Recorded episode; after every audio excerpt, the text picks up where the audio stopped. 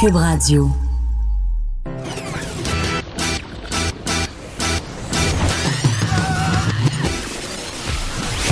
Pour elle, il n'y a jamais de mauvaise question. De 13 à 15. Les effronter. Avec Geneviève Peterson.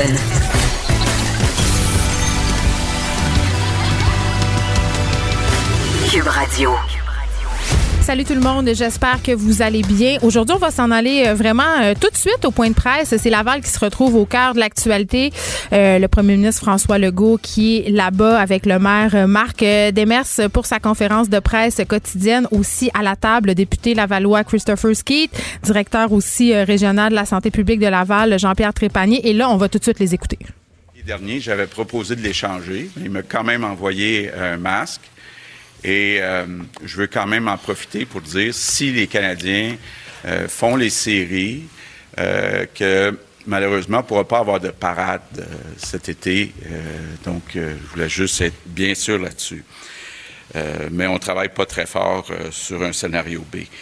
je voulais vous dire aussi que le masque du Canadien a été fabriqué par Image Folie, une entreprise de la Rive-Sud. Et Marc va aimer ça. Le tissu vient de Laval. Donc, euh, j'en profite pour euh, saluer les invités qui sont avec moi aujourd'hui. D'abord, député de Sainte-Rose, Christopher Skeet, qui est aussi mon adjoint euh, parlementaire, docteur Arruda. Marc Demers, donc Marc le maire de Laval, et le docteur Trépanier, qui est de la santé publique de Laval. Bon, vous le savez, euh, Laval, c'était une des zones euh, les plus touchées euh, durant la crise.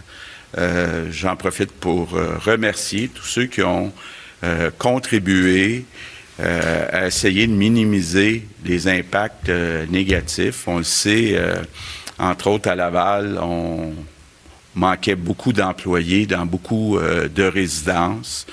Encore euh, aujourd'hui, on a du personnel de remplacement qui n'est pas nécessairement à temps plein. Puis, euh, je veux euh, profiter de l'occasion pour remercier Marc pour le travail de la ville de Laval. La ville de Laval a rapidement fourni beaucoup de locaux pour avoir, entre, autres, des lits de transition il y a des employés de la ville de Laval aussi qui ont fait beaucoup d'appels. Même Marc fait des appels encore, il me disait, à des personnes âgées, euh, soit en résidence, soit qui vivent euh, seules. Donc, une belle euh, solidarité malgré une situation difficile à Laval. Comme je l'avais dit il y a quelques jours aussi, on a envoyé 250 000 masques à Laval. Puis, évidemment, le 6 millions qu'on a annoncé pour les sociétés de transport de la CMM, il y a une partie qui va aller à la STL. C'est important, je le répète, de porter euh, un masque euh, dans les sociétés de transport avec la réouverture des commerces lundi prochain, il va y avoir plus de personnes dans euh, nos autobus, dans nos métros. Donc, très important de porter le masque. C'est important aussi, euh, puis on a eu la chance d'avoir une bonne rencontre euh, ce matin, puis la ministre des Affaires municipales, André Laforêt, travaille euh, sur le dossier de voir comment on peut aider aussi financièrement les municipalités. vous pouvez comprendre, par exemple, qu'il y a eu des pertes de revenus importantes à la Société de transport de Laval. Donc, il y a un déficit qui se creuse jour après jour, semaine après semaine. Donc, euh, euh, j'ai quand même rassuré euh, Marc. on est en train de regarder ce dossier-là. On en parle aussi avec le gouvernement fédéral, fédéral qui nous disait qu'il veut aider les municipalités. Je pense que c'est important qu'on le fasse de façon coordonnée avec le gouvernement du Québec et puis, entre autres, les sociétés de transport. Ben oui, il y a du travail à faire de ce côté-là. Bilan de la dernière journée, 82 décès, donc un total de 3800. Donc, j'offre mes condoléances à toutes les familles euh, des victimes. C'est important quand on regarde le chiffre de quand même préciser, il y a 25 des 82 euh, décès qui sont euh, des décès qui datent de plus de cinq jours. Donc, ce n'est pas des décès des derniers jours. Concernant le nombre de cas euh, testés positifs, on est rendu à 45 495. C'est une augmentation de 720.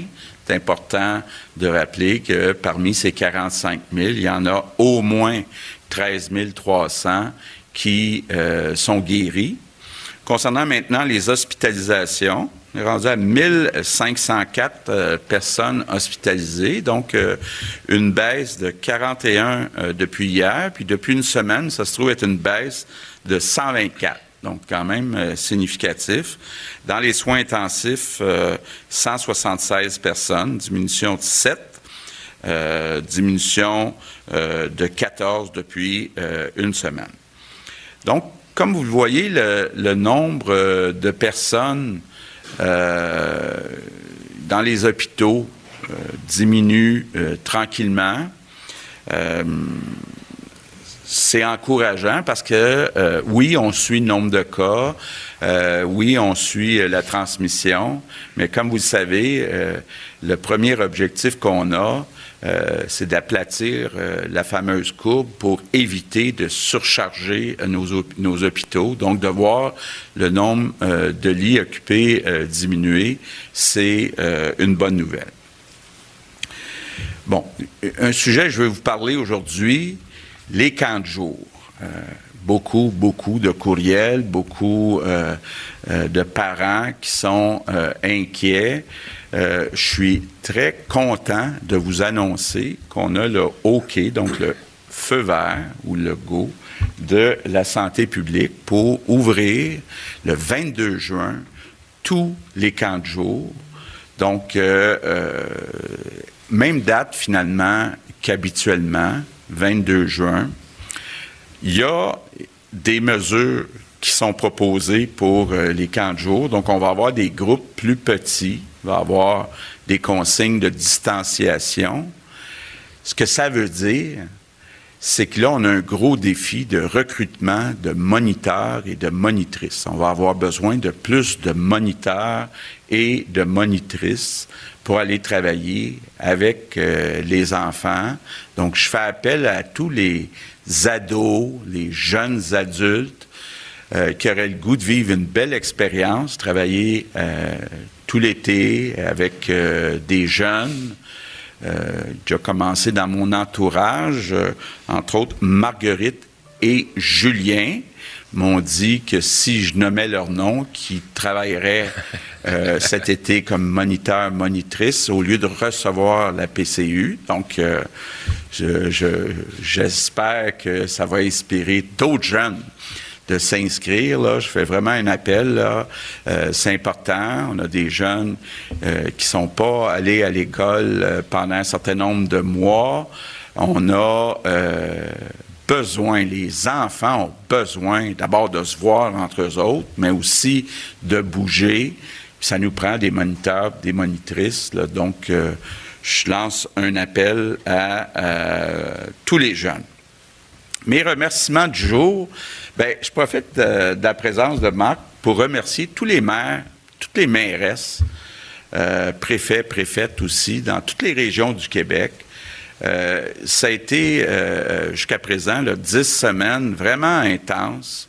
Et puis, je sais que plusieurs d'entre vous, vous avez travaillé sept jours sur sept à essayer d'aider, amener avec vous des bénévoles. Donc, je veux vraiment dire merci à tous les, politiques dans les municipalités et tous les employés aussi euh, des municipalités euh, au Québec. Je termine en vous disant aussi que, vous savez, la crise n'est pas terminée. C'est encore difficile, il y a encore beaucoup d'ajustements à faire, tout n'est pas parfait. Euh, je vois certains qui critiquent, là, moi je vous demande d'être indulgent. On vit une crise. Si je parle, par exemple, des euh, CHSLD, ben, il y, avait, avant la crise, on l'a dit souvent, des milliers de postes qui n'étaient pas comblés. C'est ajouté à ça des gens qui sont absents et on a des gens qui sont venus remplacer. Déjà, on avait beaucoup de temps partiel, mais là, on a des gens qui ont pas l'habitude, pas toutes les qualifications, ils font leur possible. Et euh, donc, je demande à tous les Québécois de bien comprendre qu'on n'est pas dans une situation normale, puis d'être euh, indulgent, de travailler en équipe, d'essayer de travailler sur des solutions au lieu de travailler sur des problèmes. Puis, euh, c'est en équipe. Hein, le, le, Canadien, là, euh, une équipe, ça doit travailler ensemble. Et euh, c'est le bon moment euh, de montrer que les Québécois sont capables euh, de travailler ensemble. Puis si on travaille en équipe, ben on va la gagner la partie, on va la gagner la partie contre ce virus. Donc je compte sur tous les Québécois. Merci beaucoup. Alexandre Moranville-Ouellette, salut. Bonjour. Écoute, euh, le PM qui portait un masque des Canadiens quand même. Euh, Donné par chez Weber, le capitaine du Canadien de Montréal, faut-il le rappeler? faisait des petites boutades sur euh, il n'y aura pas de parade si jamais les Canadiens font les séries. Il a dit qu'il travaillait pas non plus très très fort sur un, plan B dans ce cas-ci. Mais c'est vrai par contre, les Canadiens pourraient faire les séries si la Ligue nationale de hockey reprenne, reprend, ce qui n'aurait pas été le cas normalement. Bon, lance-moi pas sur le Canadien. Je, je suis prophétesse de malheur. Quand même un, un nombre de décès élevé aujourd'hui 82 décès, euh, Alexandre. Est-ce qu'on est reparti en hausse? Moi, c'est la question que je me pose. Ben, François Legault euh, s'est fait rassurant là-dessus. Il a dit qu'il y a 25 de ces 82 décès-là qui datent d'il y a plus de 5 jours, donc de 5 jours au moins. Hmm. Euh, souvent, des cas là, après autopsie, après évaluation, on réévalue que ces cas-là, ces décès-là sont liés à la COVID-19. Donc, je ne crois pas. C'est encore des bilans, malgré tout. Tous les, chaque mort est extrêmement malheureuse. Oui, c'est toujours un peu malaisant de dire il y a seulement, par exemple, 52 morts aujourd'hui. Un bon bilan aujourd'hui. Ça, reste des vies humaines, puis toutes nos condoléances et nos pensées vont euh, envers ces, ces, ces personnes-là et leurs familles, mais euh, tout de même un bilan qui est encore en dessous de 100, donc 3800 décès euh, au total, 720 nouveaux cas, le total à 45 495. Hospitalisation, moins 41 hospitalisations aujourd'hui, ça a baissé, donc 1504 hospitalisations en ce moment. Pour la semaine, c'est 124, de, c'est moins de 124 là, euh, qui, se sont, euh, mm. qui se sont enlevés plutôt là, euh, des hospitalisations. Puis les soins intensifs, on est à 176, c'est une diminution de 7, diminution de 14 pour la semaine. On va aller écouter le maire de Laval, M. Demers. Salutations, Monsieur le Premier ministre, Dr. Arruda, à mon collègue Christopher Ski et évidemment Dr. Trépanier, directeur de la santé publique à Laval.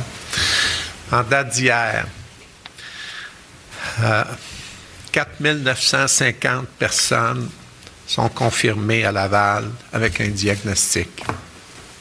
Donc 475 décès. Alors permettez-moi d'offrir mes plus sincères condoléances aux familles et aux proches des personnes disparues. Je tiens à vous dire merci, Monsieur le Premier ministre. Un merci très sincère pour les 250 000 masques qui seront mis à la disposition des citoyens de Laval. Nos équipes sont à l'œuvre pour établir un plan de distribution de ces masques-là en collaboration avec les organismes communautaires pour venir en aide à la population la plus vulnérable de Laval. Lundi prochain, nous amorçons la première phase du déconfinement à Laval. Plusieurs commerces ouvriront leurs portes s'il est capital d'encourager nos marchands et nos entreprises locales, il est tout aussi important de continuer à respecter l'ensemble des consignes. La pandémie nous a frappés de plein fouet et a créé un défi humanitaire, un défi sanitaire et économique. À Laval, notre solidarité a permis de créer au cours des dernières années une collectivité animée, solidaire, une économie forte et des finances saines. Je suis persuadé que cette même solidarité est essentielle pour affronter la présente pandémie. C'est ce qui nous permettra d'assurer notre plein rétablissement et de réussir notre relance économique.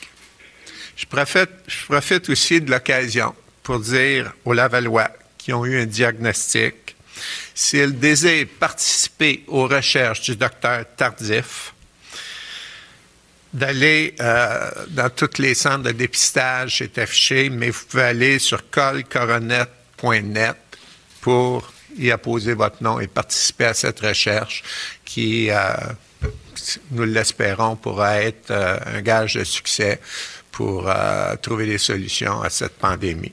Alors, merci de votre attention. Merci. Député, la période de questions, il y a des micros prévus à cet effet. On va, s'il vous plaît, limiter à une question par journaliste pour laisser la chance à tous vos collègues. Première question, Yves Poirier, TVA Nouvelle. Bonjour à tous. Euh, je voulais vous demander sur les camps de jour, évidemment, beaucoup d'attentes des parents. Euh, Monsieur Legault, est-ce que vous avez des données ou des précisions sur le ratio, par exemple, d'enfants? Il y a beaucoup de questions à cet égard, justement, versus les CPE également. Qu'est-ce que vous pouvez dire, justement, pour les camps de jour en matière de ratio d'enfants par moniteur? Comment ça va fonctionner concrètement et précisément? Écoutez, je n'ai pas le chiffre exact. Vous m'excuserez de ne pas l'avoir. Je vais m'organiser pour vous le communiquer euh, dès que quelqu'un peut me l'envoyer ici. Ce qui est clair, c'est ce qui a été fait, c'est pour essayer de s'assurer qu'il y ait moins de groupes gros, euh, moins de moins de, d'enfants qui vont être en. Ils peuvent, ils vont pouvoir rester dans une bulle entre eux là, mais euh, dans le fond, c'est comme si moi, grossièrement, c'est à peu près la moitié d'enfants par moniteur, si je me souviens bien. Mais comme les travaux ont cours euh, au point de vue opérationnel, je ne veux pas vous donner de mauvaises informations, mais dans les faits, le principe, c'est de s'assurer à ce qu'il y ait moins d'enfants par petit groupe, d'où l'importance d'avoir plus de moniteurs, ce qui va euh, permettre, euh, à mon avis, de, de diminuer l'impact de transmission dans ces, dans ces camps-là. Il faut par contre comprendre que le virus circule. Les jeunes sont quand même des gens qui s'en sortent relativement bien. Fait que quelque part, ça ne veut pas dire parce qu'il va y avoir des cas dans un, dans un camp de jour ça va être la catastrophe. Là. Je voudrais ça aussi que les gens comprennent que euh, ça fait partie aussi de la reprise de la vie, mais euh, on va surveiller, bien entendu, très près des choses. Puis quand il y aura des cas, ben, il y aura des enquêtes, puis il y aura une prise en charge de ces, euh, de ces groupes-là. Juste une question rapidement. Quand on pense camp de jour, on pense à piscine publique parce que ces jeunes, il fait chaud, veulent aller à la piscine du secteur, du quartier. il n'y a pas d'ouverture prévue encore pour les piscines publiques. Qu'est-ce que vous nous annoncez, M. le Premier ministre? Ça s'en vient. Ça s'en vient. donc, euh, écoutez, euh, que ce soit les piscines, que ce soit euh, toutes les activités qui n'ont pas encore été réouvertes, on est en train de préparer un calendrier qui devrait vous être annoncé dans les prochains jours, mais on y va graduellement. Notre intention, éventuellement, c'est d'ouvrir les piscines, mais on n'est pas encore rendu là. J'ai la réponse. Euh, vous voyez que les gens suivent le point de presse. Le ratio maximum d'encadrement. 40 jours, les 3 à 4 ans, c'est 1 pour 4. Les 5 à 6 ans, 1 pour 5. Les 7 à 8 ans, 1 pour 7. Puis les autres de 9 à 11, 12, 14, 15, 17, c'est 1 pour 10. Le chiffre 10, là, c'est un peu le chiffre qui est retenu dans pas mal d'éléments. Vous avez vu hier qu'on a annoncé les rassemblements à l'extérieur euh, dans les maisons privées à 10. C'est fait. Mais pour les plus petits, compte tenu euh, que ça prend plus de moniteurs, pour les plus petits, c'est 1 à 4, 1 à 5, 1 à 7. Marco Bellarcino, Le Devoir. Oui, bonjour à tous. Monsieur le Premier ministre, qui visiez-vous en disant que certains passent leur temps à chercher des problèmes plutôt que des solutions? Et qu'est-ce que euh, c'est quoi les risques de voir les Québécois ne pas jouer en équipe au cours des prochaines semaines? Non, je ne disais pas personne en particulier, mais bon, j'entends euh, des critiques. Puis, c'est quoi les risques que les euh, Québécois ne jouent pas ensemble au cours des prochaines semaines? Bien, c'est important d'abord de suivre les consignes, donc être à deux mètres, euh, porter le masque, euh, surtout dans les endroits publics où il y a beaucoup de monde, en particulier dans le transport en commun. Euh, c'est important de se protéger, mais aussi de protéger les autres. Donc, euh, il y a euh, un aspect qui est plus de responsabilité personnelle à l'égard des autres. Et puis, c'est important que, que ça soit suivi. Si c'est pas suivi, ben on va être obligé d'arrêter les euh, ouvertures qu'on annonce actuellement, que ce soit les piscines, qu'est-ce qu'on fera éventuellement avec les restaurants, qu'est-ce qu'on fait dans le tourisme. on n'a pas oublié personne, là, mais on y va graduellement. Si malheureusement, les gens respectent pas le 2 mètres, puis qu'il y a plus de gens contaminés, puis plus de gens éventuellement qui utilisent les services dans nos hôpitaux, ben malheureusement, on va être obligé d'arrêter le déconfinement. Il y a des gens euh, dans la région d'Oka qui craignent euh, la propagation du virus, qui empêchent les gens d'aller visiter le parc national, qui font aussi des, euh, des points de contrôle dans la communauté. Est-ce que vous tolérez cette situation-là? Bien, on discute. Je comprends là, que euh, certaines nations, hein, des représentants de, nations autochtones, soient inquiètes de l'éventualité d'être infectés par des gens qui viendraient de l'extérieur dans le parc à Oka. donc, c'est légitime. On essaie de discuter avec eux autres pour régler ça à l'amiable. On va passer à Annie Guimette, le COGECO. Bonjour. Euh, Monsieur Trudeau, ce matin, a parlé des camps de vacances, parce qu'il y a énormément d'enfants qui fréquentent des camps de jour, mais il y en a plein aussi qui vont au camp de vacances pendant que leurs parents sont au boulot. Euh, la problématique est très différente parce que les gens dorment là dans des dortoirs euh, souvent assez peuplés. Merci. Qu'est-ce qu'on va faire du côté du, Québec pour cet été-ci? Il y en a déjà qui ont annoncé des fermetures. Bon, on n'est pas là. Euh, c'est à peu près la même situation que dans les hôtels. Moi, j'aimerais ça éventuellement euh, que les Québécois qui probablement iront pas euh, voyager dans d'autres pays, ben en profitent pour visiter notre beau Québec, les belles régions du Québec mais ça suppose, encore une fois, d'y aller graduellement, de mettre des consignes dans les hôtels. C'est la même chose dans les camps de vacances quand les jeunes couchent sur place. Donc, on n'est pas rendu là, mais j'espère bientôt être rendu là. Est-ce que vous pensez que la saison va être donc amputée assurément? Ou? Ben, écoutez, ça dépend quand vous voyez le début de la saison. c'est sûr là, que euh, ça ne sera pas au début juin. Euh, donc, euh, est-ce que ça sera à fin juin? Est-ce que ça sera au mois de juillet? Ça va faire partie des discussions avec le docteur Arruda et les responsables de la santé publique. Monsieur le Premier ministre, si vous me permettez. Oui. J'aimerais ça que les gens comprennent qu'on déconfine, on donne des prescriptions claires hein, sur les méthodes à prendre, comme si je... C'est comme si vous comprendrez que les prochaines étapes vont être très dépendantes du succès de celles-ci. Donc, si vous voulez, je ne sais pas si vous comprenez, c'est comme si je vous donne un traitement d'antibiotiques ou un traitement pour le cancer de chimio, parce que je vais vous dire, je compare cette maladie-là à un cancer qui, tue toute notre économie, puis c'est vraiment un virus effroyable. Je, vous le dis, je, trouve ça effroyable. Donc, si on fait ces relâchements-là et qu'on s'aperçoit que les gens, parce qu'ils n'ont pas respecté la prescription, on va être obligé de revenir au stade zéro. C'est comme si le cancer, là, après avoir réussi à, le contrôler un peu, on va lui redonner de la place. J'essaie de faire cette image-là pour que vous compreniez que vous êtes tous dans l'équipe, comme disait, vous êtes tous partie prenante de ça, puis que les comportements de certains, puis que si la majorité du monde écoute, il y a toujours des exceptions dans la vie, mais si la majorité du monde écoute les consignes, on va tous être gagnants. Mais si on se laisse aller, je vais vous dire, ça va être dur. Ça va être dur, ça va être dur avant une deuxième vague, ça va être dur encore euh, dans le courant de l'été. Fait que c'est très sérieux. faut pas paniquer.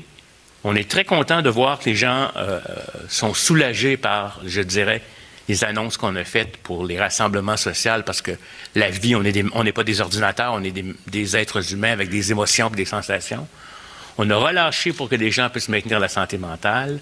L'opération à l'extérieur de Montréal se porte bien actuellement dans la région métropolitaine, elle est fragile. Mais partout, partout, partout, il faut écouter les consignes. Parce que nous, on peut le dire, puis vous, vous pouvez agir. Et puis, nous, on applique aussi ce qu'on dit aux gens. Euh, je tiens à le mentionner parce que c'est très important le moment qu'on est en train de vivre. Si ça devient la libération totale, je vais vous dire, on va s'emprisonner au total encore bientôt. Et je pense que ce ne serait pas agréable d'avoir à se réemprisonner avant le 24 juin parce qu'on n'a pas respecté les éléments, parce que notre système de soins est débordé, puis parce que on n'a pas collaboré non plus avec les enquêtes qui ont lieu. Je, trouve ça important de marquer le point ici. Là.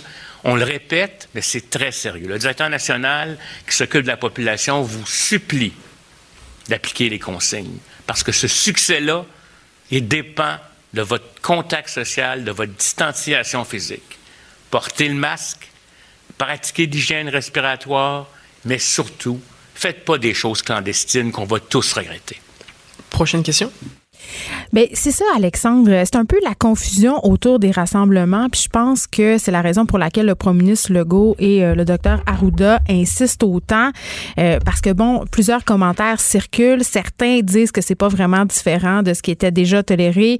Euh, d'autres se demandent si on va pouvoir échanger de la nourriture. Tu sais, hier, on nous disait, on comprend très bien qu'on va pouvoir entrer, par exemple, pour aller à la toilette ou changer une couche. Mais les gens ont beaucoup de questions. Mm-hmm. Et j'ai l'impression aussi qu'on oublie un peu les personnes qui n'ont pas accès à une couche dans la région de Montréal ou peut-être même ailleurs, des parcs sont tellement pleins que la distanciation sociale est impossible, d'où l'importance de porter un masque. Puis par ailleurs, je souligne qu'on suggère de porter un masque même dans les rassemblements qui auront lieu dans les cours, sauf que c'est difficile d'avoir un masque en ce moment. On en parlait hier, c'est encore un enjeu les, euh, dirigeants du gouvernement ont bien beau nous présenter des compagnies québécoises à chaque jour pour nous procurer des masques. N'empêche que Post Canada en ce moment est submergé. Euh, Pony qui fabrique des masques, euh, Bigarade aussi envoie des emails aux, à leurs clients pour dire écoutez, il y a des délais de livraison. Là. Pony a envoyé 700 euh, masques en une journée. C'est des petites, petites entreprises.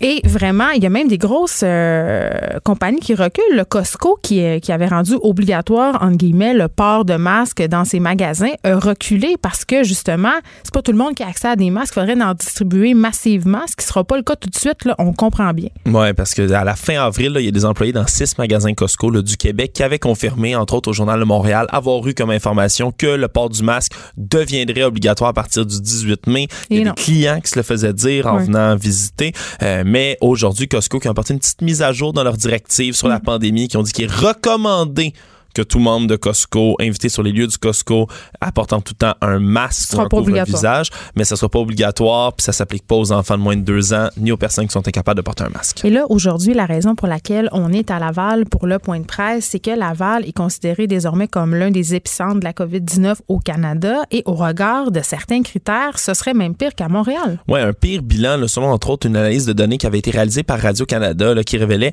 euh, qu'il y a au moins un résident des CHSLD sur sept qui est mort de la COVID-19 à Laval, comparativement à 1 sur 9 à Montréal. Le taux d'occupation dans les urgences qui atteint 112% entre autres à l'hôpital de la Cité de la Santé de Laval. Les lits des soins intensifs qui sont occupés à 95 OK, fait qu'on on est sur le bord de manquer de place. Là. Euh, un peu, il faut dire c'est 21 lits sur 22 les lits de soins intensifs. Il n'y en a pas des, des, des centaines. Ben, mais on a cette image-là qu'il y en a beaucoup, mais c'est pas la réalité. Non, pas nécessairement. On le rappelle en ce moment, il y a 176 personnes dans tout le Québec aux soins intensifs, mais disons qu'à Laval, là, on est presque sur le bord d'être euh, d'être saturé.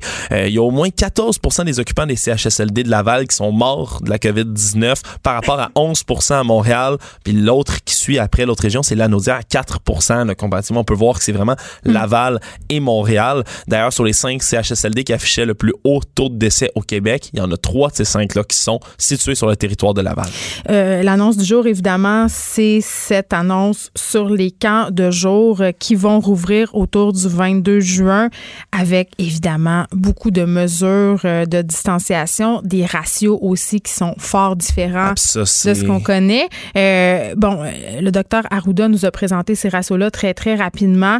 Ça sera quand même considérablement moins élevé qu'à l'habitude. Si tant est que, puis hier, je faisais une entrevue justement à ce sujet-là, il y a des parents qui n'auront pas de place cet été dans les camps de jour. C'est certain. À cause de ces ratios-là, on parle même pas des camps de vacances. Par ailleurs, plusieurs camps de vacances ont déjà annoncé qui euh, qui fermaient pour l'été parce que au niveau euh, de l'organisation des lieux, c'est juste impossible de justement de, de faire ces mesures de distanciation sociale là. Mais un autre défi qu'auront euh, les camps de jour, euh, nonobstant ces mesures-là, euh, ce sera de recruter des moniteurs et des monitrices, ben, Alexandre. Certainement. Puis la plupart là, des, des, des, des, animateurs, des moniteurs de camp de jour, pour en avoir été un moi-même pendant presque Pourquoi toutes mes études. Pourquoi ça m'étonne pas? C'était quoi ton nom d'animateur de camp de jour? Le, secret, le, le, chat sort du sac, c'était Tortillas, mon nom d'animateur de, camp. Ça te va bien. Ouais, mais pour avoir été, comme je disais, animateur moi-même, là, si tu fais ça pendant que tu es étudiant, il y a beaucoup d'étudiants qui vont être sur la PCUE. Euh, il y en a plusieurs pour qui c'est vraiment nécessaire d'être là là-dessus. La prestation canadienne Le premier ministre a quand même, est quand même enjoint les étudiants justement à, y aller et à ne, pas, à ne pas demander la PCUE en, en échange. Ouais, ben c'est sûr. Puis les ratios, c'est tout un enjeu. Là. Le ratio, habituellement, c'est le truc avec lequel on casse le plus les oreilles aux animateurs parce que mm. c'est donc important d'avoir un bon ratio euh, animateur-enfant de camp. Mais là, avec des ratios réduits comme ça, là, je pense pour les plus jeunes, là, il y a dit presque un animateur pour 4 jeunes, 5 jeunes, 7 jeunes, voire pour les plus vieux, 1 pour 10 jeunes. Mais ça, ça veut dire qu'il va falloir plus, beaucoup plus d'animateurs qu'à l'habitude, même, même avec moins de place. C'est du monde, là, ce ratio-là, puis ça va en faire des animateurs. C'est le plus beau métier du monde. Pour vrai, il n'y a rien de plus le fun que d'être animateur de camp. J'ai des doutes, mais OK. Non, non, pour vrai, pour vrai, pour vrai. C'est fabuleux comment ça te forme une personne, une personnalité, des amis et tout, mais euh, ça en fait de l'animateur au pied carré qu'il va falloir trouver. Là, évidemment, je peux pas m'empêcher de te poser la question, Alexandre Moraville-Ouellet, toi, euh, si tu avais eu à faire un choix entre aller euh, travailler dans un camp de jour et recevoir la PCUA, qu'est-ce que tu penses que tu aurais fait? Moi, je serais allé travailler quand même. Moi, j'ai adoré ça. J'ai fait ça pendant des années, là, être animateur de camp, mais c'est pas. Euh, euh, je pense je pense il y en a d'autres pour qui ça sera même pas un choix. C'est pas, pas un travail non plus qui est taillé pour tout le monde. Là. Ça prend un certain type de personnalité, puis de, de, travail d'équipe, de personnalité d'équipe. Mais bon, donc les camps de jour, tu l'as dit, c'est le 22 juin, mais les, les camps de vacances, M. Legault l'a dit, pas de date encore, pas de même. Est-ce que ça va pouvoir rouvrir? En ce moment, il y a le tiers des camps de vacances qui risquent de faire faillite au Québec s'ils n'ont pas une aide gouvernementale. Donc, c'est quelque chose quand même. Il faudrait être capable aussi de rassurer les parents parce que, à moins de vraiment pas avoir le choix, euh, je sais pas si euh, ils vont être à l'aise, et je m'inclus là-dedans, d'envoyer leurs enfants euh, dans des camps de jour mhm. cet été. Avec tout ce qui se passe, allons euh, maintenant du côté du fédéral euh, au point de presse de Justin Trudeau qui a eu lieu plus tôt ce matin. Oui, il y a eu une annonce qui a été faite, le point de presse avec moins de grosses annonces là, comparativement d'habitude pour Justin Trudeau, mais tout de même un financement de 75 millions de dollars pour des organismes qui viennent en aide là, aux communautés autochtones hors réserve. On peut d'ailleurs écouter le premier ministre Justin Trudeau là-dessus. Notre gouvernement annonce un nouvel investissement de 75 millions de dollars pour les organismes qui répondent aux besoins les plus urgents des plus d'un million d'Autochtones vivant dans les centres urbains ou hors réserve. C'est de l'argent que les organismes communautaires pourront utiliser pour combattre l'insécurité alimentaire, appuyer les aînés vulnérables, aider les jeunes à risque, fournir des services de santé mentale, et prévenir la violence familiale. C'est de l'argent qu'on n'a pas, Alexandre. Bah, 75 millions, honnêtement, comparativement à ces autres annonces. Non, mais 75 millions par rapport aux centaines de millions, ou voire aux on milliards. On fait faillite ou on fait pas faillite. On y va. Ah ouais, dans le mur, direct. On fait sauter la banque. Exact. Il y en a plus de une, une, annonce quand même qui peut se, révéler utile là, euh, par rapport à certaines communautés comme ceux-ci, là, celles des Autochtones qui sont hors réserve, euh, des euh, communautés plus vulnérables souvent, surtout face à une pandémie comme celle-ci. D'ailleurs, on voit qu'ils sont pas les seuls à être inquiets. ils en parlaient au point de presse tout à l'heure, euh, la communauté là, Mohawk de Kanesatake euh, qui bloque toujours l'accès au parc euh, national d'Oka pour évidemment des raisons de sécurité. Ils ont peur que la COVID entre dans leur réserve et que les gens qui viennent visiter le parc national apportent la maladie avec eux. Il y a des négociations là, qui sont faites dans ce cadre-ci en ce moment. Très bien, Alexandre. On te retrouve tantôt avec Mario Dumont. Écrivaine. Blogueuse. Scénariste et animatrice. Geneviève Peterson, la Wonder Woman de Cube Radio. Bon, c'est sûr que les annonces de déconfinement, la permission de se réunir aussi dans les cours arrière, à l'extérieur, maximum de 10 personnes, évidemment, de trois adresses différentes. Je pense qu'il faut le rappeler. Il faut pas avoir de symptômes non plus. Tout ça, ça va aider notre morale.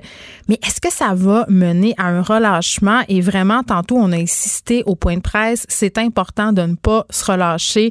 On a fait d'ailleurs toutes sortes de métaphores sportives hein, pour nous inciter justement à jouer en équipe. On se serait cru dans un épisode de Lancer Compte.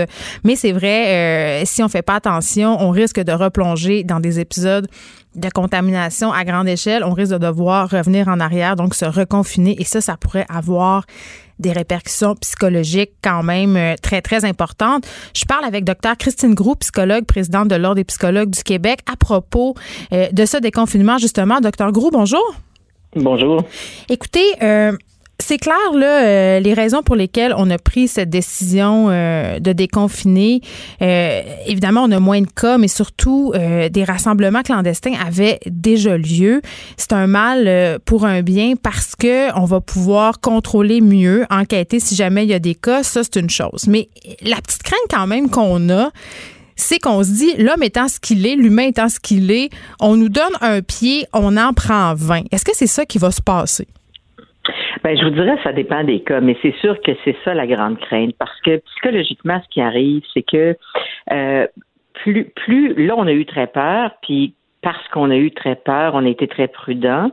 Euh, puis là, évidemment, ben, on arrive dans un contexte où c'est le printemps. De toute façon, même à, à l'extérieur de la pandémie, quand, quand le printemps arrive, puis le beau temps arrive, il y a une ruée vers les parcs, une ruée vers les cours, une ruée vers les barbecues, puis une ruée vers les terrasses. Puis c'est un phénomène qui est tout à fait normal. Mm. Le, le, le risque, en fait, auquel il faut faire attention, je vous dirais, c'est que plus on va se rencontrer, moins il va arriver quelque chose, moins on va avoir peur, puis plus on risque de, de baisser la vigilance puis de ne pas être prudent.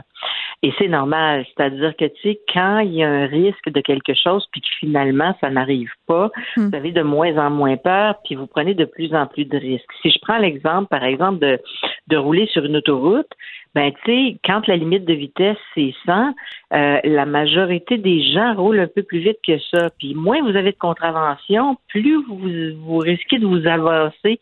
C'est un peu le même phénomène. Alors, faut faire attention à ça. Puis il, faut, euh, je pense, se responsabiliser collectivement parce qu'effectivement, ça a été vraiment un effort collectif important.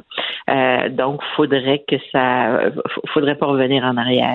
Mais on a moins peur, puis ça c'est intéressant de le souligner. Puis je trouve que l'analogie avec la conduite automobile, elle est excellente parce que c'est vrai que quand on a notre permis au début, on est hyper vigilant, on suit toutes les règles, on veut pas faire d'accident. Puis là, plus le temps passe, plus on prend de risques. Puis d'ailleurs, les accidents de la route arrivent souvent euh, entre la 3 et la cinquième année de l'obtention du permis. Mais est-ce qu'il n'y a pas aussi, Madame Gros, avec cette histoire-là, euh, une question d'adaptabilité, c'est-à-dire on est rendu habitué en quelque sorte à cette pandémie, à la COVID-19, donc on se dit il va falloir vivre avec, donc on prend plus de risques? Ben, c'est-à-dire que je pense qu'on s'est un petit peu désensibilisé à ce risque-là. C'est-à-dire que si vous comparez, par exemple, l'état d'esprit des gens à la semaine 1 du confinement, puis l'état d'esprit des gens maintenant, c'est sûr que les gens, les, gens s'adaptent à beaucoup de choses. Alors, il y a une certaine désensibilisation, je vous dirais, où on craint moins les autres, effectivement, a fortiori s'il nous est rien arrivé. Puis en même temps, je, vous dirais que c'est, c'est, ce qu'on appelle un catch-22 en bon français. Mm. Ça, parce que justement, parce qu'il n'y a rien arrivé, on craint de moins en moins qu'il arrive quelque chose.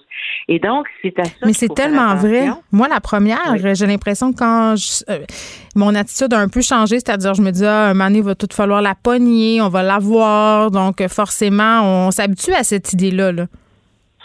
Ben, d'autant que si on ne l'a pas attrapé, justement, ou si on n'a pas été gravement malade, mais il faut se rappeler qu'il y a des gens qui l'ont été et qu'on n'a pas juste ces comportements-là pour se protéger nous-mêmes, on les a aussi pour protéger l'ensemble de la population, puis pour hmm. protéger notre système hospitalier, puis sa capacité à gérer, justement, euh, les, les gens qui vont être malades. Donc, ça reste une responsabilité collective.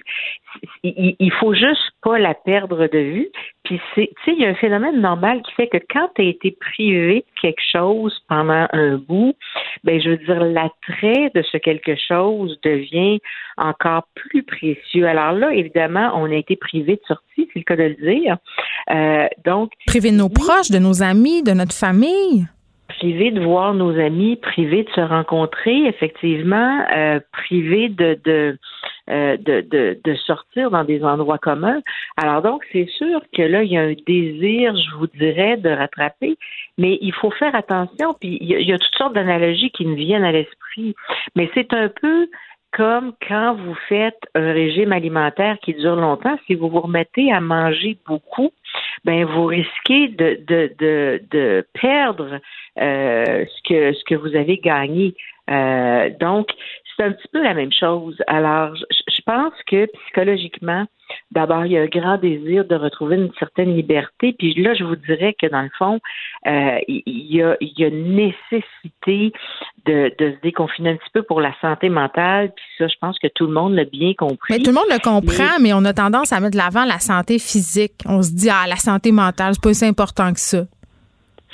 Pense qu'actuellement, il y a une préoccupation pour les deux. Moi, ce que j'entends dans les, dans les points de presse, je vous dirais, euh, non pas dans les premières semaines parce que le feu était pris, mais dans les dernières semaines, j'entends une grande préoccupation pour la santé mentale des gens, mais c'est comme si on avait un dilemme en éthique clinique ici, c'est-à-dire que plus tu vas protéger la santé physique, plus tu vas faire mal à la santé mentale. Et là, on essaie justement de trouver un équilibre qui permet à la fois de protéger au mieux la santé physique, puis à la fois de préserver la santé mentale des gens. Puis pour être capable de faire les deux, ben il faut rester prudent, il faut rester vigilant. Euh, et je pense que c'est ça qui va faire qu'on va finir par en sortir euh, adéquatement. Et c'est peut-être ça qui va faire. Puis là, encore là, je suis pas une spécialiste de la santé publique, mais le comportement qu'on va avoir en cours d'été, il sera pas sans impact sur ce qui va arriver à l'automne.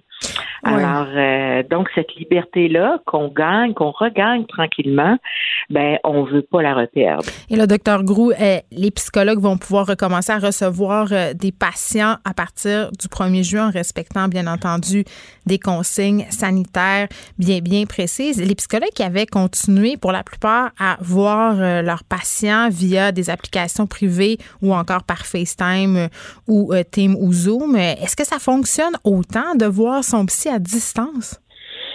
Bon, alors deux choses. D'abord, les psychologues ont, toujours pu continuer de voir les clients quand ils étaient en urgence, étant donné que les services psychologiques, c'était des services essentiels. Hmm.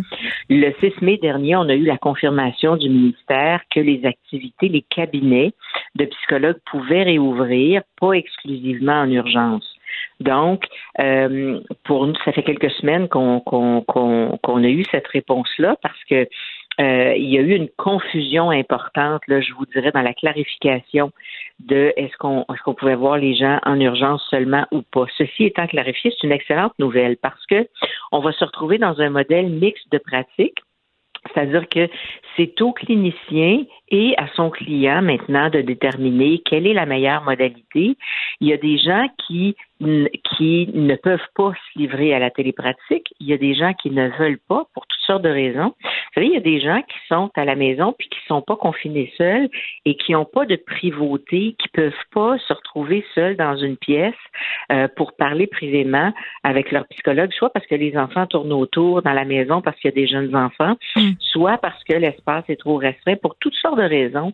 Alors donc, on va se retrouver dans un modèle mixte où les cliniciens vont pouvoir choisir, euh, donc à la lumière de, des risques, à la lumière des préférences, puis à la lumière de euh, est-ce que la télépratique est un bon choix ou euh, ou pas dans ces contextes-là. Alors c'est sûr que ça va permettre, je vous dirais, à plus de personnes euh, donc de se retrouver en consultation.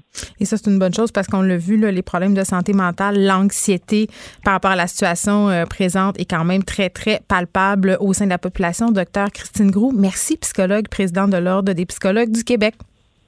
Ça m'a fait plaisir. Bonne journée. Les, les effrontés. Avec Geneviève Peterson. Les vrais enjeux, les vraies questions. Vous écoutez Les effrontés. On a parlé des camps de jour tantôt au point de presse, mais un autre dossier qui fait couler beaucoup d'encre, évidemment, c'est l'éducation. Il y a des familles, des enfants qui sont toujours laissés à eux-mêmes pour faire l'école à distance. Et il y a un article dans le Devoir qui a attiré mon, euh, mon attention, pardon, parce que vraiment, on faisait une analogie que je trouve fort juste. Euh, on disait l'enseignement à distance en temps de pandémie, c'est comme un peu une loterie. Parfois on gagne, parfois on perd, et parfois on gagne et on perd dans la même famille. Notamment, il y avait cette histoire d'une famille d'Hochelaga qui a deux enfants euh, dans la même école primaire. Là, et vraiment, euh, l'accompagnement de ces deux enfants-là qui font partie de la même famille est totalement différent. Un des deux enfants a le droit à des communications régulières avec son professeur, tandis que l'autre, c'est un peu le silence radio. Donc, vraiment, deux poids, deux mesures. Euh, et vraiment, ça a des répercussions sur, évidemment, les apprentissages, mais aussi sur la gestion des familles. J'en parle avec Christine Labrie, députée solidaire de Sherbrooke, porte-parole du deuxième groupe d'opposition en matière d'éducation. Bonjour, Madame Labrie. Bonjour. Écoutez, euh, pour vrai, là, on se demande, les enfants sont à la charge de qui en ce moment? sais, au niveau des apprentissages, est-ce que c'est les profs? Est-ce que c'est les parents? Moi, je suis bien mêlée. c'est supposé d'être euh, l'école qui s'occupe de l'éducation des enfants. Euh, même s'ils restent à la maison, c'est, contrairement à ce qui était en vigueur dans les premières semaines, où on disait bon les parents vous pouvez le faire, c'est facultatif, voici des trousses facultatives, voici le site l'école ouverte. Quand on a réouvert les écoles, on a dit ceux qui sont à la maison, maintenant, ce n'est plus facultatif. Il y a un encadrement qui devrait être fait par l'école normalement. Mais comme vous dites, c'est hautement aléatoire d'une école à l'autre et même d'une classe à l'autre. Mais c'est une loi au Québec. La loi, on doit scolariser les enfants. Donc, c'est la raison pour laquelle, entre guillemets, en ce moment, on oblige les enseignants, les parents à justement dispenser cet enseignement. Mais dans le concret, puis je suis pas la seule à le dire, là, euh, les parents qui ont plusieurs enfants ont des rencontres euh, en team ou en Zoom en même temps. Euh, à un moment donné, je peux pas me séparer en mille. on se sent déchiré comme parents, vraiment. Ah oui, vous avez raison. Puis euh, bon, c'est effectivement c'est la loi sur l'instruction publique hein, qui euh, qui fait en sorte que c'est un droit pour les enfants de, recevoir une éducation. Et en ce moment, euh, c'est pas c'est pas facile de faire respecter ce droit-là dans toutes les familles. comme vous l'avez dit, même quand on même quand on, on est privilégié comme parents, qu'on se en mesure d'accompagner nos enfants, mais c'est pas toujours évident d'en accompagner plusieurs en même temps. Même quand on en a du matériel informatique, c'est pas évident d'en avoir assez pour tous nos enfants qui peuvent avoir des rencontres virtuelles en même temps. Des fois, on fait du, télétravail aussi. Euh, donc, assurément, euh, c'est assez précaire. Moi, je trouve que c'est un peu ce que j'ai fait valoir au ministre hier. Mm. Euh, le droit à l'éducation, il n'est pas respecté pour tout le monde en ce moment-là. Ben, il n'est pas respecté pour tout le monde. Puis je me demande, Madame Larue, puis vraiment, je vous pose la question, est-ce qu'on aurait dû arrêter tout simplement l'année scolaire? Parce que là, vous faites référence, entre autres, au dossier du matériel électronique. Le gouvernement qui avait promis des tablettes aux enfants, on le sait, il y a des ratés. On apprend que ça fonctionne pas super bien, puis que non seulement ça fonctionne pas super bien, mais que certains enfants qui n'auront pas droit à des tablettes euh, qui sont programmées, entre guillemets, avec euh, ce qu'il faut dedans avant la mi-juin. À un moment donné, arrêtez là l'année scolaire, là, on l'année prochaine. Ben, c'est une bonne question. Euh, assurément, il y a des décisions qui ont été prises beaucoup trop tard là, au ministère de l'Éducation dans, la gestion de cette crise-là. Je comprends qu'on fait face à, de l'inconnu, puis c'était le mm. cas pour tout le monde. Euh, c'était certain qu'il y aurait de l'improvisation. Là, on ne pouvait pas s'attendre à autre chose. Mais quand même, c'est comme si on avait vécu dans le déni pendant plusieurs semaines avant d'accepter que euh, les écoles ne pourraient pas réouvrir comme avant, là, aussi rapidement qu'on l'aurait voulu. Puis, euh, pendant ce temps-là, ben, on mettait rien en place. Donc, euh, c'est difficile de répondre à votre question à ce moment-ci, mais je pense que euh, plus rapidement que ça, on aurait pu mettre en œuvre des moyens pour euh, assurer un, soutien à distance aux élèves, pour assurer que les élèves puissent pas décroché. On va dire ça comme ça. Je sais pas, là, Madame Labry, c'est-tu du déni? Moi, je pense pas que c'est du déni. Là. Au gouvernement, on avait absolument toutes les informations nécessaires pour penser que la situation pouvait se prolonger.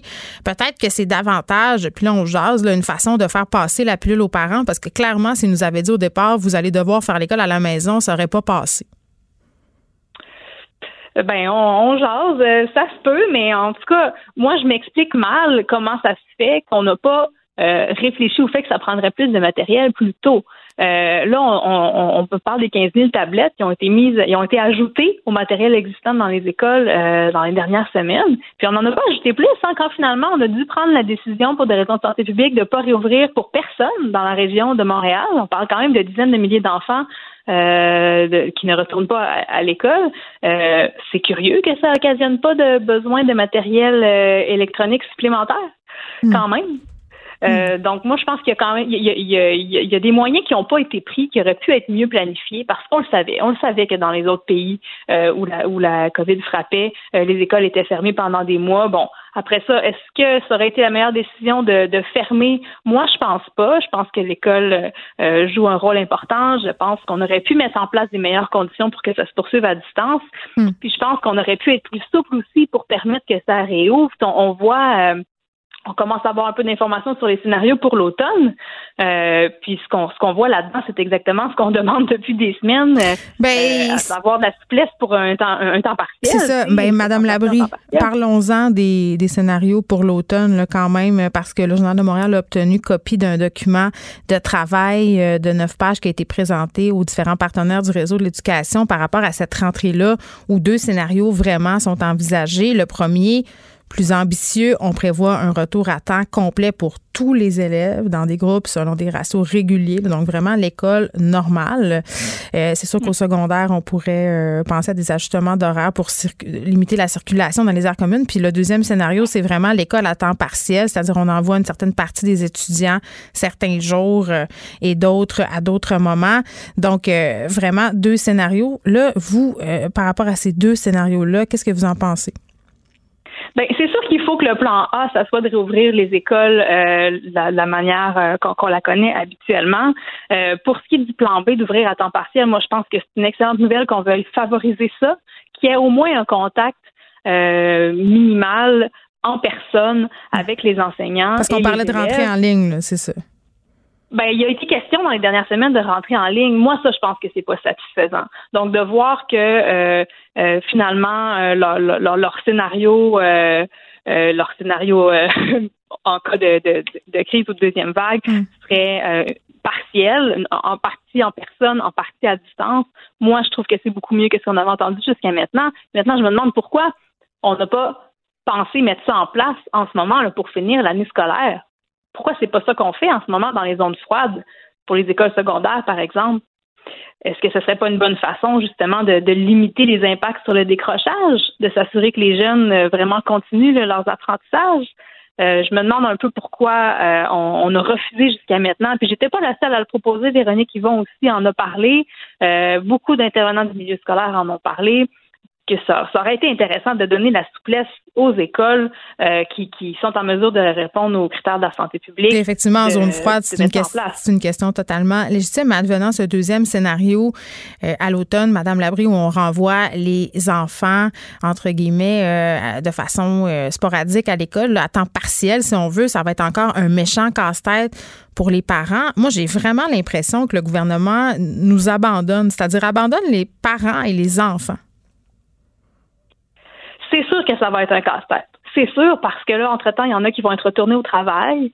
Euh, ça va prendre euh, des formules euh, de, de, de, services de garde pour les enfants du primaire. mais en même temps, je pense que ce sera quand même moins un casse-tête que d'envisager une rentrée à distance.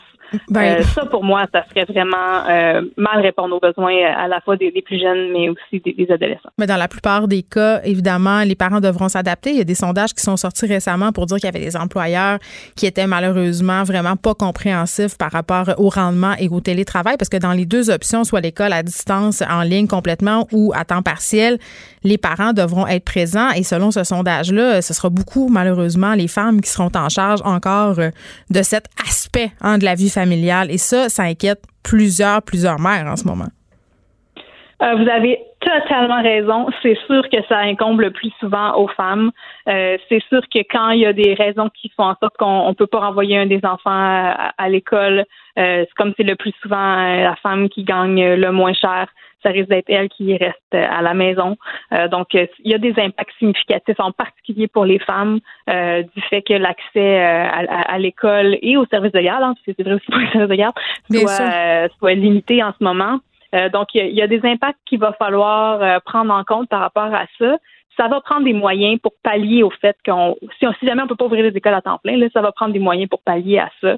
Euh, puis, j'espère qu'on va être capable d'être créatif là-dessus. Ben, est-ce qu'on pourrait mettre les services de garde à contribution, par exemple, pour les enfants qui fréquenteraient pas la classe, c'est-à-dire dans d'autres bâtiments, des écoles qui ont accès à plusieurs bâtiments. je ne sais pas comment ça serait possible dans la région de Montréal, étant donné le parc immobilier de nos écoles, mais ça serait peut-être possible en région, par exemple je pense qu'il faut assurément le faire. Il faut donner la souplesse sur le terrain, au centre de service, aux écoles, euh, de faire des partenariats peut-être avec des centres communautaires. Des maisons de jeunes? Euh, oui, tout à fait, de s'organiser pour pouvoir offrir un, moyen euh, pour pendant que l'enfant n'est pas en classe. Oui, puis les ados, les ados, on peut pas juste les laisser encore chez nous pour ad vitam aeternam. Là, ils sont en train de décrocher globalement là, de l'existence, pas juste de façon scolaire. Là, ils sont découragés, ben raides. Ben effectivement, ils ont été beaucoup laissés euh, à eux-mêmes dans les derniers mois. C'est pour ça que l'idée même d'envisager une, entrée à distance me semblait totalement inconcevable. Euh, je, je, trouve que c'est, euh, c'est, moi malheureusement, je, je, vais le dire là. J'ai trouvé qu'on a choisi d'ouvrir les écoles seulement primaires et non secondaires pour moi, là, ça venait vraiment militer en faveur du scénario qu'on ouvrait les écoles pour des raisons économiques. On s'est dit, les ados sont capables de se garder, on va ouvrir les écoles en premier. Mais euh, malheureusement, euh, les jeunes à cet âge-là, euh, ils ont aussi besoin de fréquenter l'école, à la fois pour des raisons académiques, mais aussi pour des raisons sociales, de développement. Hmm. et ça a été, ça a été un peu mis de côté. Puis les arguments qui ont été donnés là pour, pour ouvrir les écoles secondaires, là, c'est assez ordinaire. Euh, on a parlé du transport en commun, entre autres, de, dire les jeunes du secondaire quand le transport en commun, c'est trop compliqué. Mais la réalité, c'est que dans la moitié, la majorité des régions du Québec, ils prennent l'autobus scolaire, les jeunes du secondaire. Ils prennent pas le transport en commun. Euh, donc, on aurait pu mettre en œuvre les mêmes moyens qu'on prend pour le primaire. C'est ça. Puis la euh, région de Montréal, c'est vraiment différent. le transport en commun n'est pas justement dans plusieurs villes du Québec quelque chose qui est largement utilisé. Là. Il y en a juste pas. ça se peut. Il y a plein de villes au Québec où il n'y en a pas de transport en commun. On va se le dire. C'est ça. Et bon, là, la situation à Montréal, euh, finalement, c'est un argument qui valait pour Montréal, mhm. mais la situation est telle à Montréal que finalement, on n'ouvre aucune école. Donc, euh, cet argument-là, il, a été utilisé pour rien, finalement. Euh, bon, c'est bizarre. On va attendre, je dirais, avec impatience, et c'est un euphémisme, le scénario de la rentrée, Madame Labrie. Moi, je peux vous dire que j'ai hâte que les écoles rouvrent, même si ça m'inquiète énormément et je me demande aussi à quoi vont ressembler nos écoles hein, euh, dans la région de Montréal. Je sais que ça se passe bien dans le reste du Québec, mais quand même, ça reste que préoccupant. Christine Labrie, députée solidaire de Sherbrooke, porte-parole du deuxième groupe d'opposition en matière d'éducation. Merci de nous avoir parlé. merci, bonne journée. Bonne journée. Les effrontés. Deux heures où on relâche nos bonnes manières.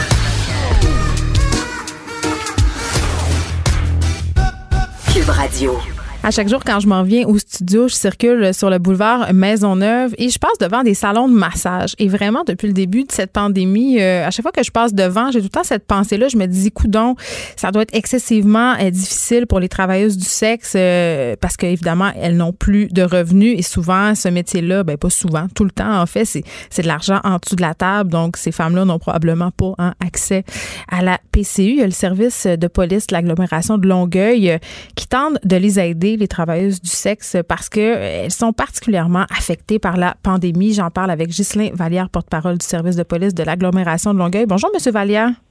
Bonjour. Écoutez, on s'est déjà euh, parlé à quelques reprises par rapport à l'exploitation sexuelle et vraiment, je me disais, euh, pendant la pandémie, ça doit vraiment être encore plus difficile pour euh, les travailleuses du sexe qui exercent un métier qui les met souvent à risque, qui sont dans une situation financière difficile à la base et encore plus, j'imagine, depuis la pandémie. Est-ce, est-ce qu'elles ont encore des clients? Elles sont isolées, ces femmes-là, en ce moment? Effectivement, parce que les salons de massage, euh, les bars de danseuses, mais surtout les motels et les hôtels où se pratiquait normalement majoritairement l'exploitation sexuelle euh, sont tous fermés. Alors à ce moment-là, vous l'avez mentionné, la précarité monétaire des femmes dans l'exploitation, euh, c'est un mythe hein, de croire qu'elles sont, elles ont tous un condo à, à 7 800 000 dollars puis qu'elles se promènent en, Lamborghini. Là, c'est non fondé. C'est des, des femmes qui vivent à la semaine, pour pas dire même à la journée près, en mode survie. Mm. Ajoute à ça la toxicomanie, parce que l'une d'entre elles nous disait euh, il y a quelques semaines seulement, écoutez, je vivais tous les jours pour me payer ma consommation. Chaque heure qui passe, c'est pour payer la prochaine consommation. Ça, c'est pour une partie de cette euh, clientèle-là. Donc, il y a des enjeux monétaires, mais parfois, elles ont aussi des enfants. Alors là, vous avez l'élément supplémentaire de la charge familiale qui retombe sur leurs épaules mais il y a tellement de, types de prostitution qui existent. Vous avez, oui, euh, la prostitution euh, mineure avec un proxénète euh, qui, est très véhiculée, entre autres, par la fugueuse, mais il y a également aussi la prostitution qui vient à un moment donné que la femme va le faire d'elle-même, entre guillemets. mais Comme de survie un peu? C'est une absence de choix. Exactement. C'est une absence de choix.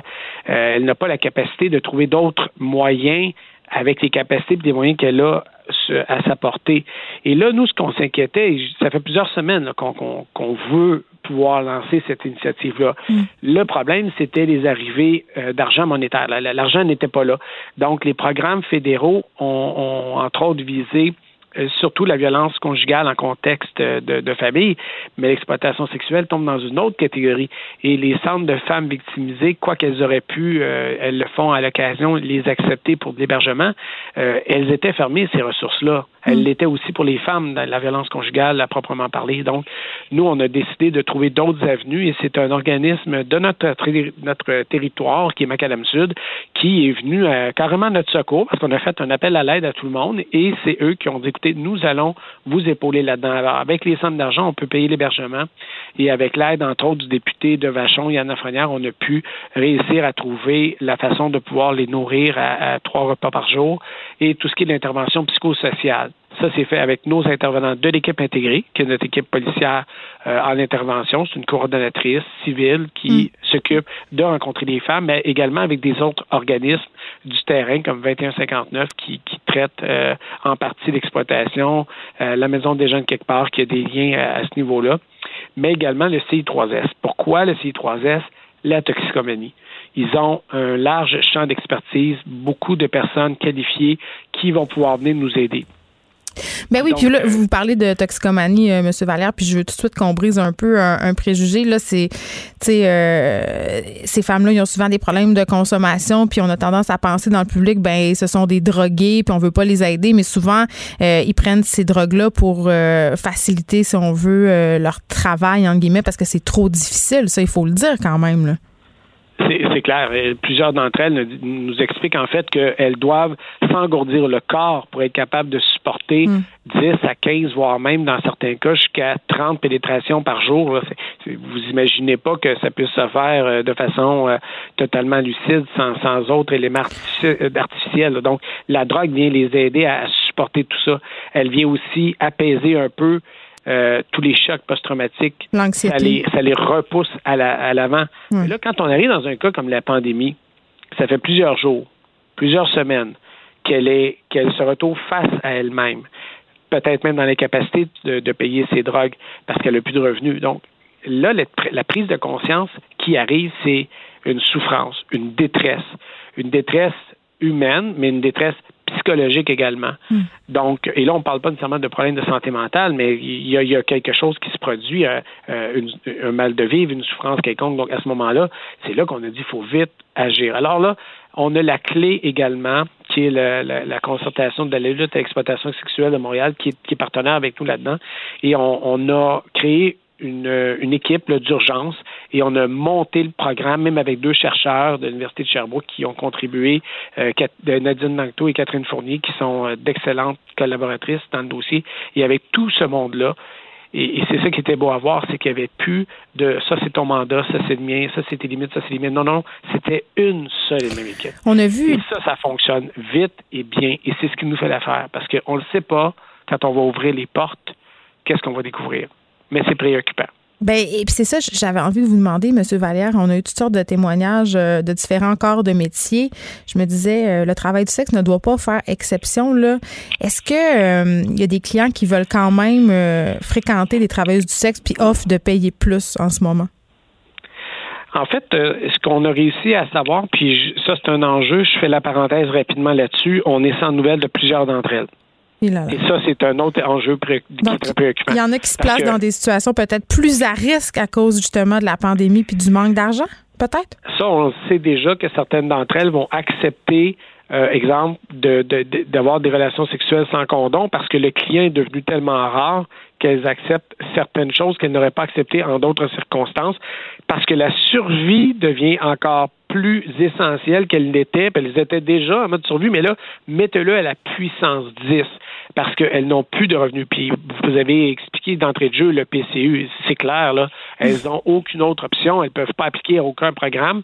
Et les subventions qu'on aurait pu obtenir, entre autres euh, au niveau du fédéral, euh, n'a pas catégorisé spécifiquement ce groupe de femmes-là. Donc, ça, c'était un enjeu pour nous. Au provincial, c'est autre chose. Et on n'est pas encore, l'argent n'est pas encore arrivé jusqu'à nous, mais on, y travaille encore ce matin. On a fait plusieurs appels pour y parvenir à ça.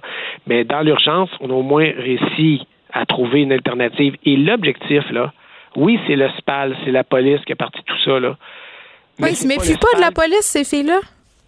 Ben justement, c'est pour ça qu'on est allé chercher tous nos partenaires qui sont à l'externe, qui sont dans, dans, dans, des organismes communautaires.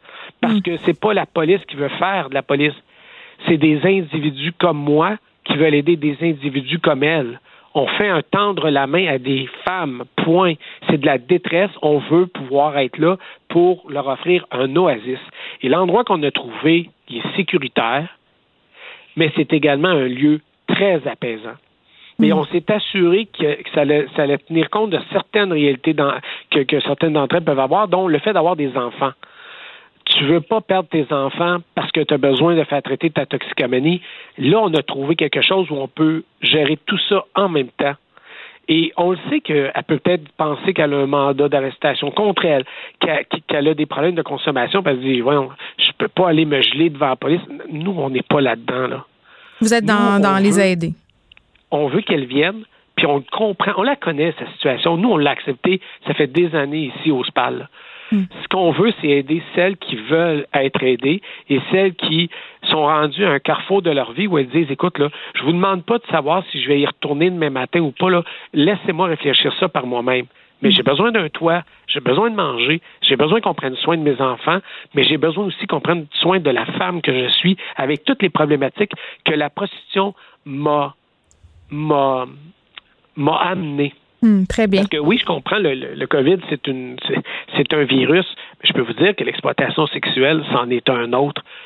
Oui, puis on n'est pas capable de s'en débarrasser. C'est ça le problème, M. Valère. Mais en tout cas, des initiatives comme ça, du moins, viennent euh, grandement contribuer. Ghislain Vallière, porte-parole du service de police de l'agglomération de Longueuil. Je veux juste euh, qu'on donne des numéros parce que je trouve ça important de le faire à chaque fois. Si vous avez besoin d'aide, que quelqu'un dans votre entourage est victime d'exploitation sexuelle, vous pouvez composer ce numéro, le 450-463-7192. Merci, M. Vallière. Toujours un plaisir de vous recevoir. C'est moi qui vous remercie de nous avoir fait à la tribune. Au revoir. Les effronter. Avec Geneviève Peterson. Les vrais enjeux. Les vraies questions. Vous écoutez. Les effronter.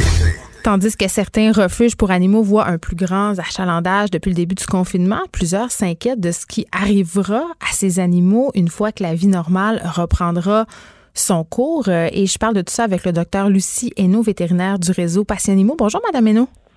Bonjour, Madame Patterson. J'ai même mon chat qui est couché sur moi pendant qu'on fait l'entrevue. Ah mon Dieu, j'aimerais ça animer avec mon chat sur les genoux, ça serait vraiment le fun. Écoutez, euh, en ce moment, ben vous l'êtes, vous l'êtes. En ce moment, on a vraiment deux scénarios euh, qui se pointent à l'horizon. D'un côté, on a euh, des organismes comme la SPCA qui organisent en quelque sorte des rencontres d'abandon sur rendez-vous là et ils sont essaient un peu de dissuader les gens d'abandonner leurs animaux, leur donnent des alternatives pour ne pas le faire, leur disent d'attendre. Et d'un autre côté, on a une espèce d'engouement pour l'adoption d'animaux de compagnie. Oui, c'est vrai, c'est juste. On a un engouement parce qu'on a tout plus de temps. Hein? Et il y a plusieurs personnes qui ont caressé le rêve dans leur vie d'un jour devenir propriétaire d'un animal de compagnie. Et avec tout ce temps-là, l'anxiété aussi qui roule, on a envie de se rapprocher. Fait qu'il y a des gens qui vont dire, ah, mais c'est l'occasion pour moi d'adopter. OK? À ça, j'invite les gens à la réflexion parce que c'est une parenthèse dans notre vie qu'on vit présentement la pandémie. Mais avoir un animal, moi je crois à Saint-Exupéry, là, sa philosophie, tu deviens pour toujours responsable de ce que tu as adopté. Pour toujours étant une quinzaine d'années en moyenne, disons-le. Exactement, c'est ça, pour toujours. C'est plusieurs, plusieurs années, plus mm. que ce que les gens peuvent penser. Alors, est-ce que le temps dont on dispose présentement est représentatif de ce que ça va être dans deux ans, dans trois ans?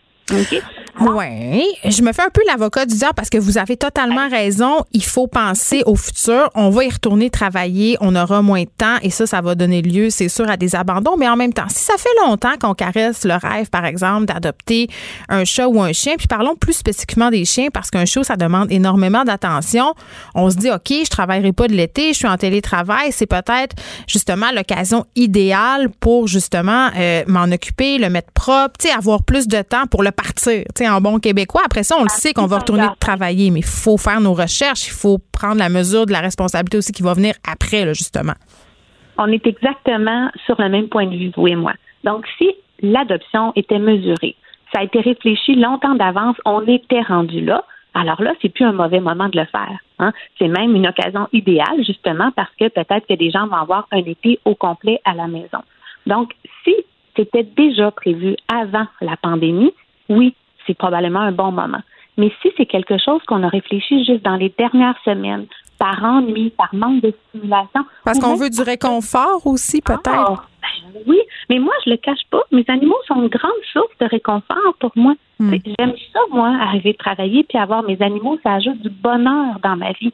Mais c'est sûr, toute ma vie. OK? Donc, si quelqu'un a réfléchi son adoption, a le goût et rendu là, oui, je comprends que c'est le bon moment. Maintenant, l'adoption en refuge, pour revenir à votre question de départ, c'est vrai que c'est plus compliqué parce que eux aussi ont été limités aux services essentiels. Hmm. Hein, dans cette pandémie-là, tout le monde a dû faire sa part, les refuges aussi, au prix d'énormes efforts d'adaptation pour eux aussi. OK? Fait que service essentiel en refuge, c'est par exemple tout ce qui était euh, l'assistance aux services publics. Hein. Par exemple, quelqu'un hospitalisé vivait seul, animal laissé toute seule, toute seule dans l'appartement. Ben là, les refuges n'ont pas beaucoup de choix de prendre cet animal-là. Ou des gros cas de maltraitance animale. Hmm. Ou, euh, je sais pas, euh, par exemple, un animal vraiment dangereux là, qui a mordu puis que cet animal-là est, je comprends. très dangereux. ils n'ont pas le choix de prendre ça. Mais L'adoption normale, par exemple, quelqu'un qui était sur une liste d'attente d'adoption en disant huit chats dans ma maison, c'est trop, ben, il ne pouvait pas les prendre, ces chats-là. C'était trop il y a un mois, ça va être encore trop dans deux mois, mais ils ne pouvaient pas ouvrir leurs portes, ne serait-ce que par la distanciation publique. Donc, c'est vrai que présentement, dans les refuges, ça fonctionne pas comme ça fonctionne d'habitude. Et moi, je leur lève mon chapeau réellement sur la façon dont ils ont su s'adapter à cette crise-là. Parlons-en, docteur Hainaut, des fameuses listes d'attente. Moi, je vois toutes sortes de messages circuler sur mon Facebook. si on avait planifié l'adoption d'un chien chez un éleveur, absolument, les éleveurs ont des listes d'attente. Et en ce moment, les listes d'attente s'allongent. J'ai parlé à des éleveurs qui avaient des listes qui s'allongeaient parfois jusqu'en 2022, 2023. Il y a des éleveurs qui triplent leur prix. Euh, on assiste à toutes sortes de phénomènes de ce type-là en ce moment. Puis je me dis, c'est dommage parce que c'est sûr qu'on veut pas que les éleveurs se mettent à produire des chiens en batterie, justement. Mais en même temps, j'ai l'impression que ça va donner lieu peut-être à des adoptions qui sont peut-être moins adéquates. Ça veut dire se tourner vers les petites annonces, se tourner vers les usines à chiots, se tourner vers, les moyens du bord parce qu'on va pas se le cacher. La plupart des gens, quand ils veulent un animal, euh, sont prêts à attendre, mais pas trois ans. C'est ça. Par contre, ça dépend de ce qu'on veut. OK? C'est sûr que si quelqu'un veut un caniche toy abricot. Euh, Je sais pas pourquoi vous me dites ça.